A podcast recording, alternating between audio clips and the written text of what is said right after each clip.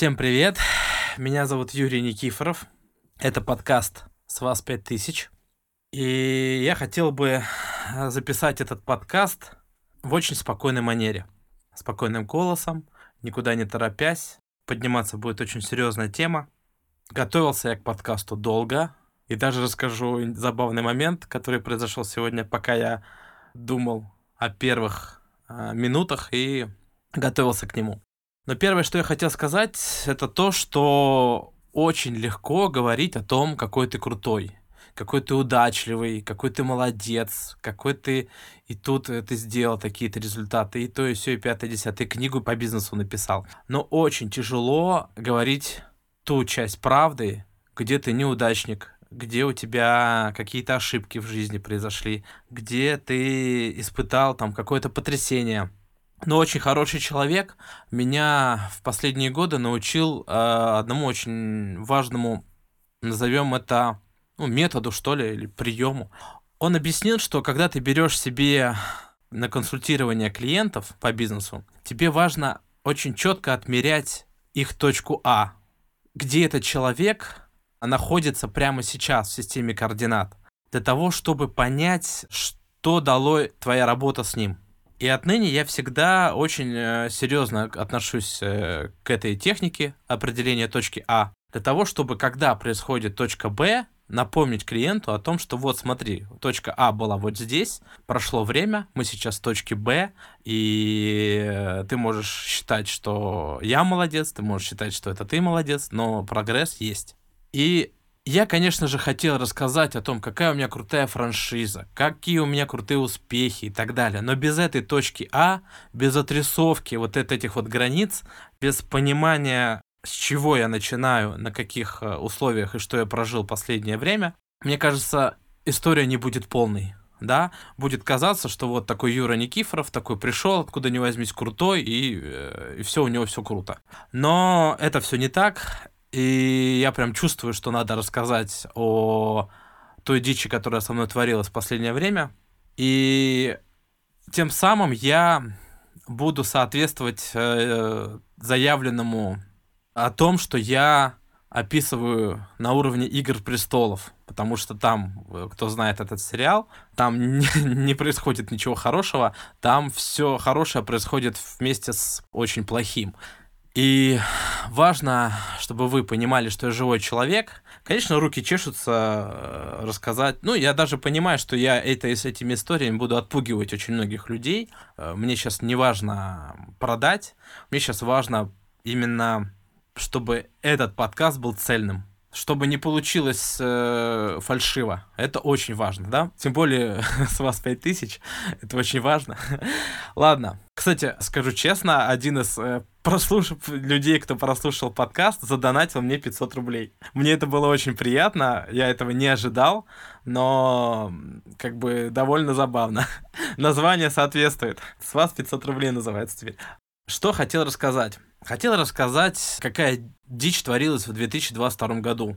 А, мне сейчас 37 лет, сейчас 23 год, февраль, и 22 год для меня был самый кошмарный год вообще э, за всю мою жизнь. Я надеюсь, что это так и останется, потому что то, что произошло в 22 году, цепочка событий, которые произошли, они кардинально сильно отразились на мне. И я до сих пор расшлебываю эти последствия.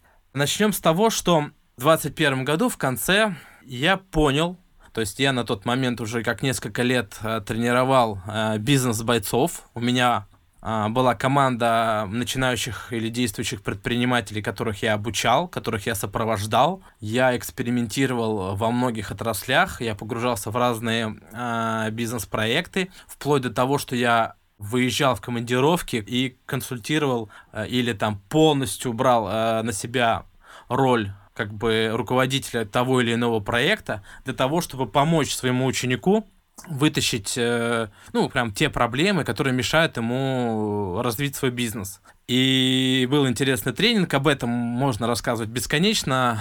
Э, под Нижним Новгороде, в городе Арзамас, я полгода там прожил для того, чтобы восстановить доходы одного из моих учеников. Причем я прямо там собрал всю команду учеников, на тот момент это было около 10 людей, и мы занимались тем, что с другом выехали в этот город, я собрал всю команду, и мы все на примере того бизнеса, это было мебельное производство, учились работать. Кто-то занимался своими проектами, кто-то вникал в проект э, вот Арзамасского товарища, мы очень сильно там работали. Для меня это был очень полезный опыт. До сих пор отзывы идут о тех событиях, э, то есть ученики, там бывали ужасные ситуации, настолько ужасные, что я ссорился с учениками, я пытался там гнуть свою линию, очень много чего было интересно, но я сейчас не буду вдаваться в подробности, это не, не касается нынешнего подкаста, я просто хочу похвастаться тем, что люди, которые учились у меня на тот момент, они потом, до них доходило через месяцы, что я был прав, в тех или иных своих действиях. И мне было приятно слышать не один отзыв, а несколько отзывов от людей, что та арзамасская история на них очень сильно повлияла, и они потом прям благодарили меня, несмотря на то, что на тот момент у нас были очень серьезные терки. Но я сейчас хотел рассказать не об этом. В конце 2021 года я понял, что э, занимаясь бизнес-консультированием, мне нужно уходить в другую стезю, то есть мне нужно заниматься бизнесом. Я очень хороший предприниматель и был неплохим бизнес-консультантом, очень неплохим. Благодаря этому опыту я написал книгу по бизнесу, бизнес-олень, можете найти ее на Литресе, и прочее, прочее, прочее. Но все уперлось в то, что я понимал, что моя целевая аудитория — это не действующие предприниматели-миллионеры — а я почему-то сконцентрировался на тех предпринимателях, которые не получают доходы, которые только в зачаточном состоянии, либо вообще у них нет бизнеса, либо у них очень маленькие доходы. Ну, а, а это люди, э, по большей части, ну, как бы им, им нечем благодарить меня. И по большей части я очень, ну, 100 тысяч, 150 это был мой средний доход. И я понимал, что эти деньги, это просто куром насмех. И так работать я не мог. Э, я понимал, что нужно уходить либо в, в серьезные ниши, да, где вот предпри... ну, в другой сегмент, где предприниматели зарабатывают хорошие деньги и готовы платить за мою помощь достойные деньги, или закрывать все к чертовой бабушке и создавать что-то свое, потому что до этого бизнесы у меня шли хорошо. Просто я зациклился на том, что, короче, нахрен деньги, буду я заниматься помощью людям. И вот эта помощь людей продлилась не один год, ни к чему хорошему не привела. А у меня на носу было э, планирование семьи. И в конце 2021 года я договорился со своей женой Екатериной, что мы с ней э, занимаемся семьей, что мы начинаем строить семью. И, следовательно, все доходы э, беру на себя я, а она занимается здоровьем, и, и будущими детьми. То есть, да, э, работали в этом направлении. В связи с этим я сказал, что все, я прекращаю вот эти вот консультации, я прекращаю вот это вот сопровождение предпринимателей и э, сделал следующую вещь. Я объявил об этом всем своим ученикам, я сказал, что я хожу в большой бизнес и занимаюсь я следующим я буду заниматься таким-то, таким-то проектом. Сейчас первая стадия будет поиск ниши, там то все пятое, десятое. Кто хочет остаться со мной и быть моим младшим партнером, приглашаю. Кто не хочет этим заниматься, тот э, занимается своим проектом, как бы идите как бы куда хотите. И надо отдать должное, со мной остался Сергей Абрамов, Руслан Тураев. Это два человека из э, не моей семьи, скажем так, да, которые активно согласились э, остаться моими младшими партнерами. Также со мной остался Виталий Никифоров, это мой брат, и э, очень сильно помогал Андрей Никифоров, это мой двоюродный брат. То есть нас было пятеро, и мы вот работали э, над проектом. Об этом проекте, я думаю, не имеет смысла сейчас рассказывать, там то есть 5-10, там своя тема. Так вот, к чему я все это веду? То есть я четко понял, что все, я стал предпринимателем, то есть вернулся в, в эту нишу. Все понимали, все читали мои книги, понимали, что у меня бизнес получится, то есть я в этом плане довольно активный. Со мной остались, э, ну, у меня была команда, я понимал, что есть, э, кому я могу доверить, да, те или иные вопросы. Все было отлично. И в декабре, в конце 2021 года, мне пришлось уехать в командировку для того, чтобы ну, закрыть кое-какие вопросы. Ну, в деловом смысле. А на этой командировке так получилось, что трое из нашей команды заработали себе корону. А на тот момент мы этого не понимали, но мы это поняли, когда уже вернулись все по домам. То есть э, я, Серега и еще один наш общий знакомый, мой друг Антон, мы заработали корону. И это был мой первый опыт, чтобы вы знали, к короне я относился очень легко, ну, типа, ну, что-то болеют люди и так далее. Я не, не очень серьезно к ней относился, и в декабре 31 когда у меня началась там небольшая температура, ну, обменялись с женой подарками, э, ну, ничего страшного, ладно, там, вдруг в январе э, у меня повышается температура, мне было очень плохо, я там падал в обморок, в общем, в основном я спал. За мной ухаживала Катя, как могла, а потом она сама заболела. А сама заболела, и через какое-то количество времени, буквально 2-3 дня прошло, она умирает. И вот это очень э, серьезный был шок у меня на тот момент. Я сам еще не отошел от короны. Мне говорят, что все, она умерла. То есть практически, ну, это было все на моих глазах. И это был первый удар под дых от 22 года. В начале года. То есть мы, ну, представьте ситуацию, да, обменялись подарками, ну ничего страшного, там выживем, вылечимся. И вот такое происходит. Горячо любимая жена, да, с которой ты 12 лет вместе, все отлично. Вот так трагически все происходит. В каком я был шоке, не передать вообще. Во-первых, я понял, что я не в состоянии работать вообще. То есть у меня, я себя тогда называл Джокером. Если я был после какого-то времени э, на веселе, да, если это возможно было, то есть я мог в принципе, общаться нормально, то через секунду я просто уходил, знаете, не в запой, а как это назвать, в сильные слезы, то есть в истерике. То есть я вот любое напоминание о Кате у меня вызывало ужасный триггер. Она мне снилась во снах, постоянно перед моими глазами, вот я прям сонно его видел. Что со мной было, это был просто капец. И какие я только эксперименты не проводил, лишь бы этого не было, но работать я просто физически не мог. То есть вы понимаете, да, то есть у меня четко был, были, были обязательства перед моей командой, мы э, строили проект. И тут очень забавный случился момент. Из-за того, что я проект не тянул как руководитель проекта, ребята очень сильно включили пассивную позицию, кроме Виталика. Виталик как мог тащил проект, э, ну, я не знаю, сколько, до, это, было до августа, то есть 8 месяцев он тащил на себе этот проект, он подумал, он говорит, что Юр, Юра, ничего страшного, да, он заболел, э, у него душа болит, поэтому давайте не будем на это, это самое, я консультировал как мог, я работал, но очень э, был не в состоянии, в общем, что произошло дальше? Виталик тащил проект, ребята довольно пассивно, но нам помогали тоже. И у всех были свои какие-то проблемы, задачи, но из-за того, что меня как бы не было как действующего предпринимателя, не было примера. То есть не было примера э, образцового как надо работать. Я пытался как-то спихнуть ответственность на них, объяснить, ребята, я сейчас просто временно не могу, давайте тяните, но это так не работает. То есть либо ты тащишь проект как паровоз, либо проекта никакого не существует, и, и как бы ни к чему хорошему, то есть каждый уйдет к своему паровозу. Виталику не хватило компетенции, чтобы все это вытащить, но он очень старался, и ему там больно это вспоминать. Отдельно, что там произошло с ним, расскажу потом. Так вот, к чему я все это веду? Умирает Катя, через неделю умирает отец. Тоже от короны. То есть в тот момент для меня как бы коронавирус, ковид вот этот вот уже был просто, я просто думал, что это за бред.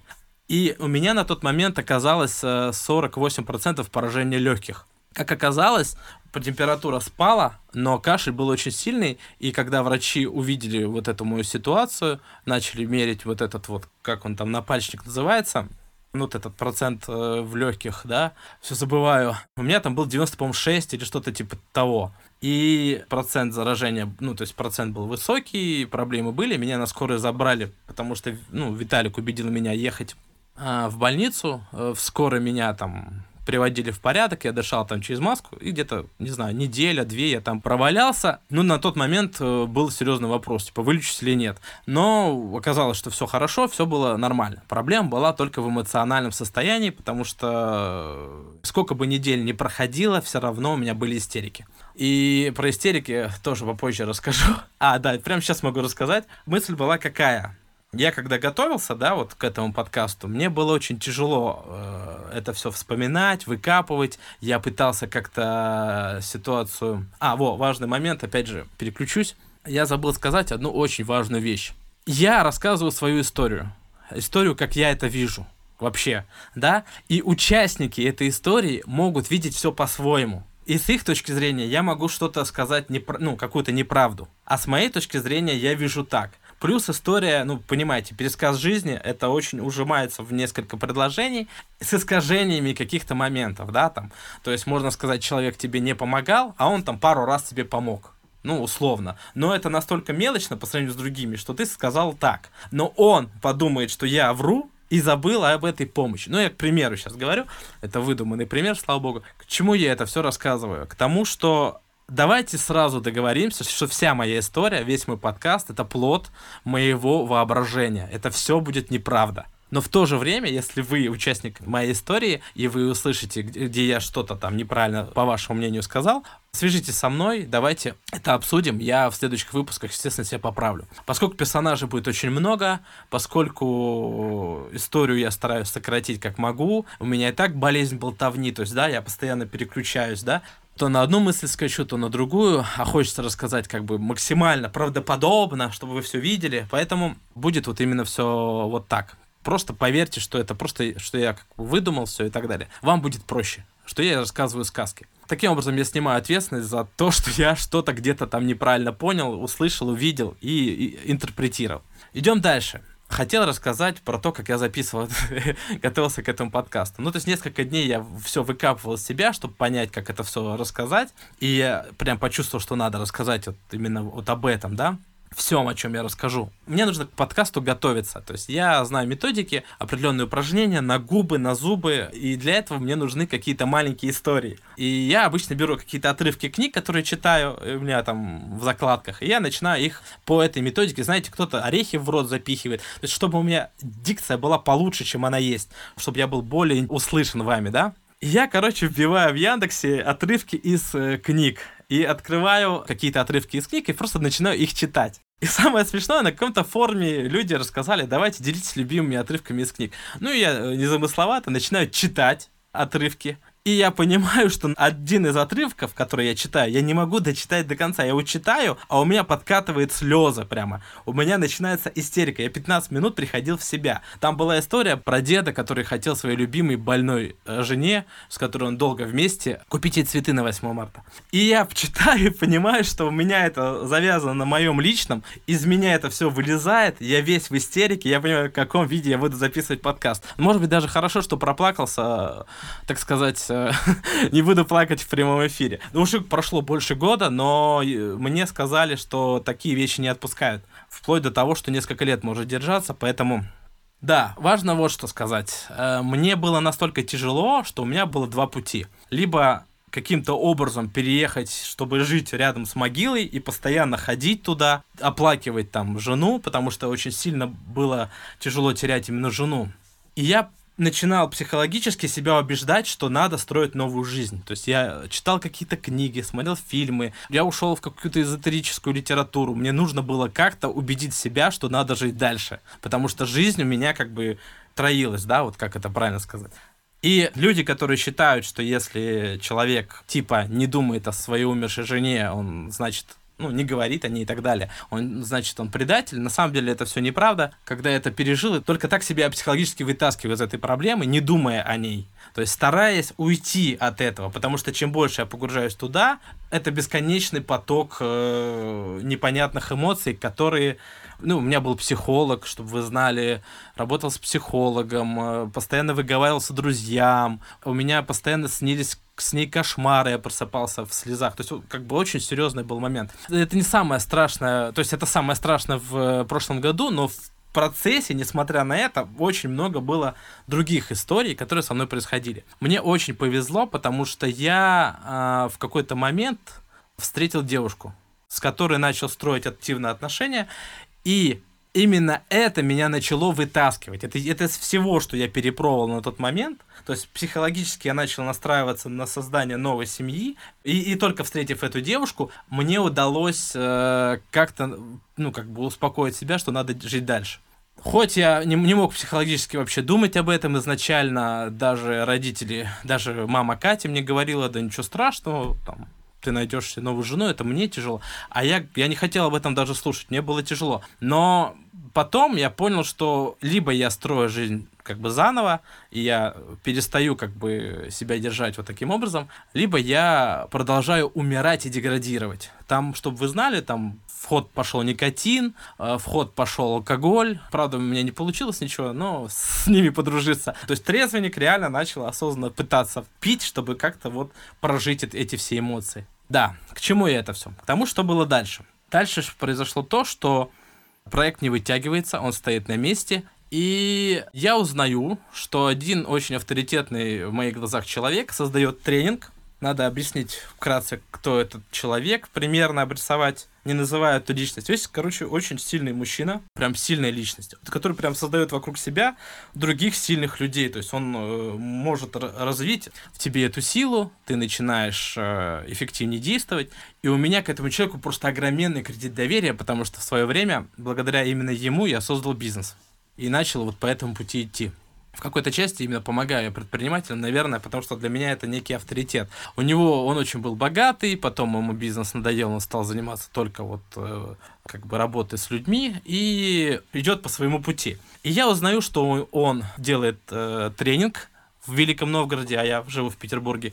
А у нас как раз-таки в команде проблема, мы не можем сработаться. Я понимаю, что из-за того, что я не тяну проект, а спихиваю на них, они не понимают, что я от них хочу. А я хочу, чтобы мы были единой командой. И я уверен был, что съездив на этот тренинг, я смогу как бы образумить команду, с которой я работал.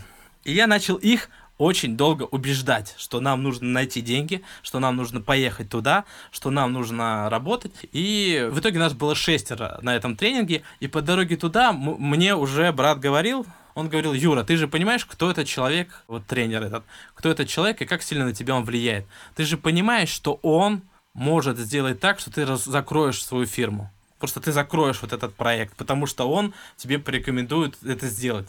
И мы, я пошутил, да-да, я понимаю, потому что уже подобная ситуация была. И хихихаха, но я ему объяснил, что нет, такого не будет, потому что, да, конечно, я понимаю, что такое произойти может, но такого не будет, потому что. И я всех убедил, что я не буду вестись на это, я буду идти по своей линии, гнуть все ее и так далее. И самое забавное, что на самом тренинге уже начался разговор о том, чтобы я бросил команду и занялся другим проектом, который мне предлагал вот как раз-таки этот человек.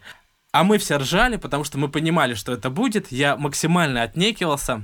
Но произошло то, что я недолго мог э, как бы сопротивляться этому вопросу.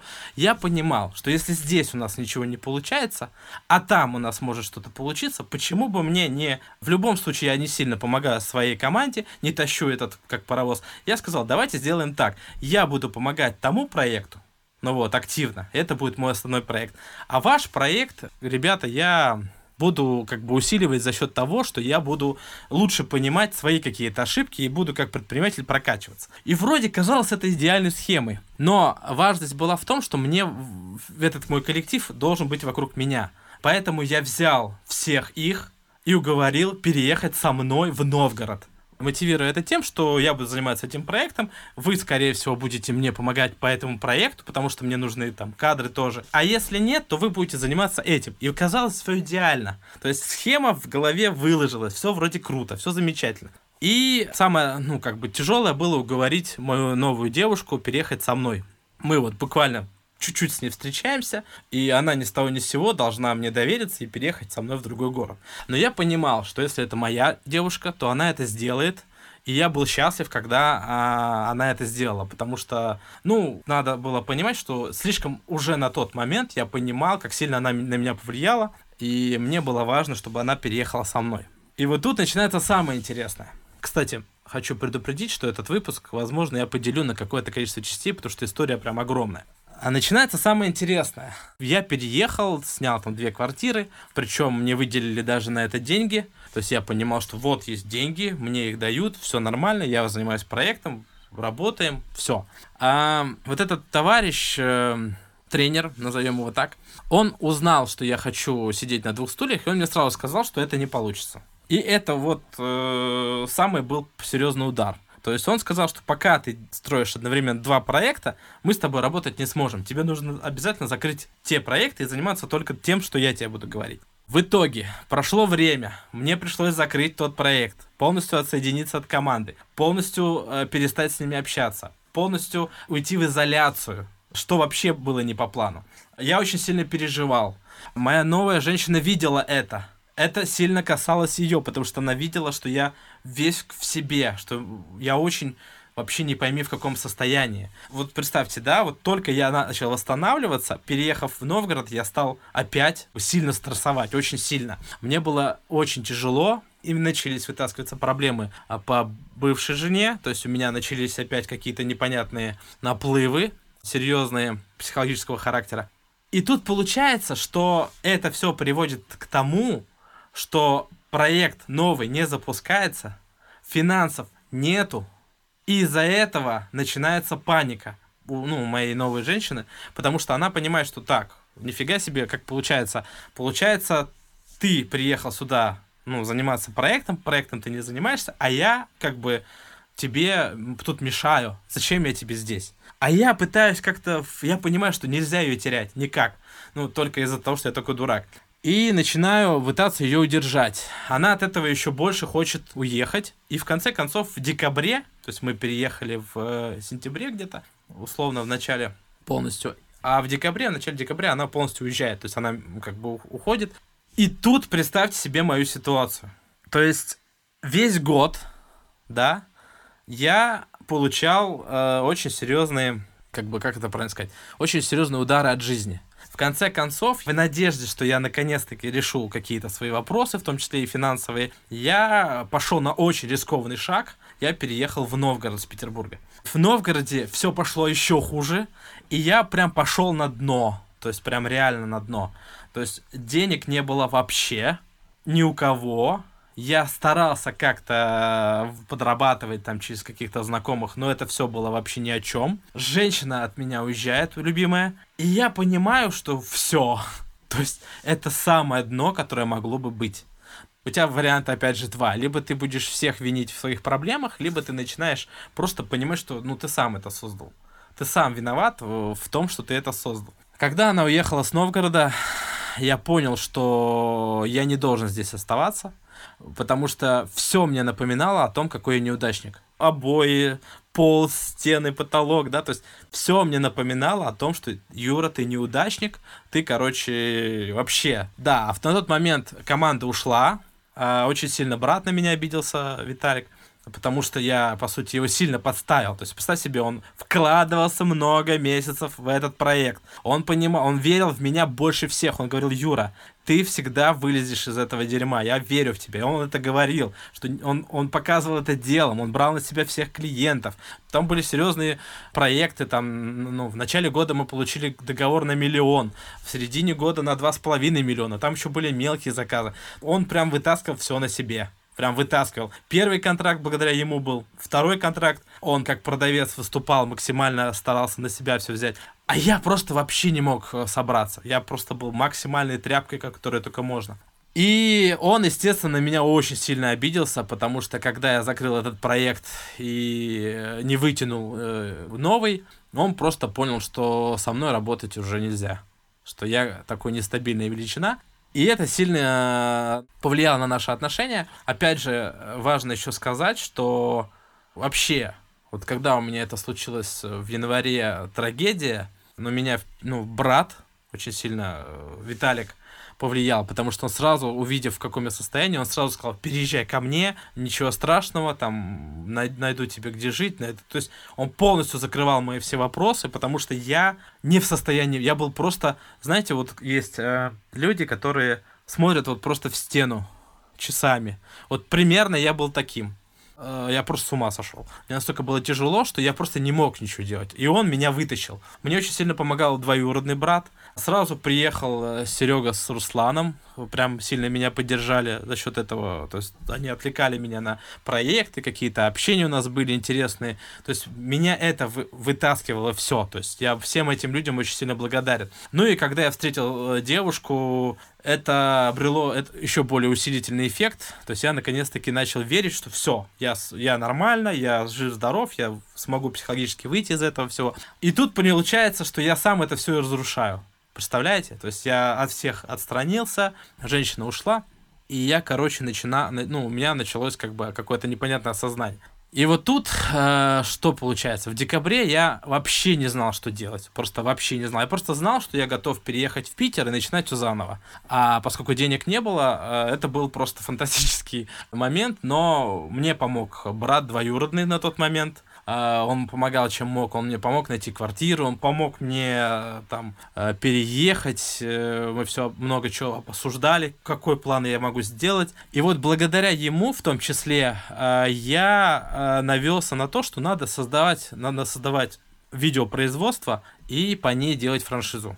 И представьте мою мотивацию сильную строить эти проекты, да, то есть вы, вы поверите, не поверите, но именно благодаря вот этому всему я понял, из какого дерьма я выбираюсь, что мне нужно делать, чтобы получилось все хорошо. И учитывая вот этот вот опыт, да, где я с одного проекта скакал на другой, в поиске себя и так далее, я понимаю, как важно, во-первых, иметь э, финансовую стабильность, э, эмоциональную стабильность, здоровье и прочее, прочее, прочее. То есть настолько сильно прошлый год на меня повлиял, что я теперь понимаю, что идти надо только вперед. Вот, что было дальше, я расскажу уже в следующих выпусках. Получился вот такой грустненький подкаст, но немножко расскажу. Сейчас у меня все очень даже не, неплохо. Я буду э, рассказывать, какие события происходили дальше. Мне сейчас главное догнать наше время, да, то есть остановился я примерно где-то на там, условно, середине-конце декабря, да, где-то вот затронем э, прошлого года, затронем эти нюансы, что там было. И потом я приду к тому, что вот я начал создавать франшизу, какие шаги я делал. И э, в целом я буду отсылаться на какие-то прошлые э, успехи своих разных проектов. Потому что, да, кстати, если обо мне хотите узнать побольше, то читайте мою книгу «Бизнес олень». А, у меня была какая-то тактика, я ее придерживался. И эта книга, она, по сути, аккумулятор моего опыта э, ведения десятилетнего бизнес-опыта, да. Причем сейчас уже это 15 лет, но на тот момент, когда я писал и вот адаптировал, это был как это прям выжимка десятилетнего опыта. Очень рекомендую ее прочесть. Буквально за последние дни ее прочитало несколько предпринимателей и написали мне очень хорошие слова о ней. И часто, если эту книгу читают, э, ну, опытные предприниматели в возрасте, они мне говорят, что они говорят, Юрий, я эту книгу очень сильно рекомендую своим детям подрастающим. То есть богатые люди советуют ее своим э, детям, потому что они понимают, что эта книга дает очень хороший фундамент понимания, откуда растут ноги в бизнесе и так далее. То есть книга на самом деле получилась хорошая. Вот, поэтому если вы особенно в начале пути или хотите как-то вот этот фундамент этот выработать, да, бизнес-фундамент, очень рекомендую ее купить и прочитать. Также найдите меня в интернете, Юрий Никифоров, э, ВКонтакте, в Телеграме, пишите мне. Э, вдруг у вас какие-то будут вопросы по подкасту, может быть, другого характера. С радостью на них отвечу, потому что мне будет всегда интересно общаться с людьми, э, которые меня слушают, для того, чтобы мы могли, допустим, я вот как-то себя поправил, что-то внес, какие-то озвучил ваши вопросы в следующих эфирах. Ну, буду рад этим быть полезен. На сегодня все. С вас 5000.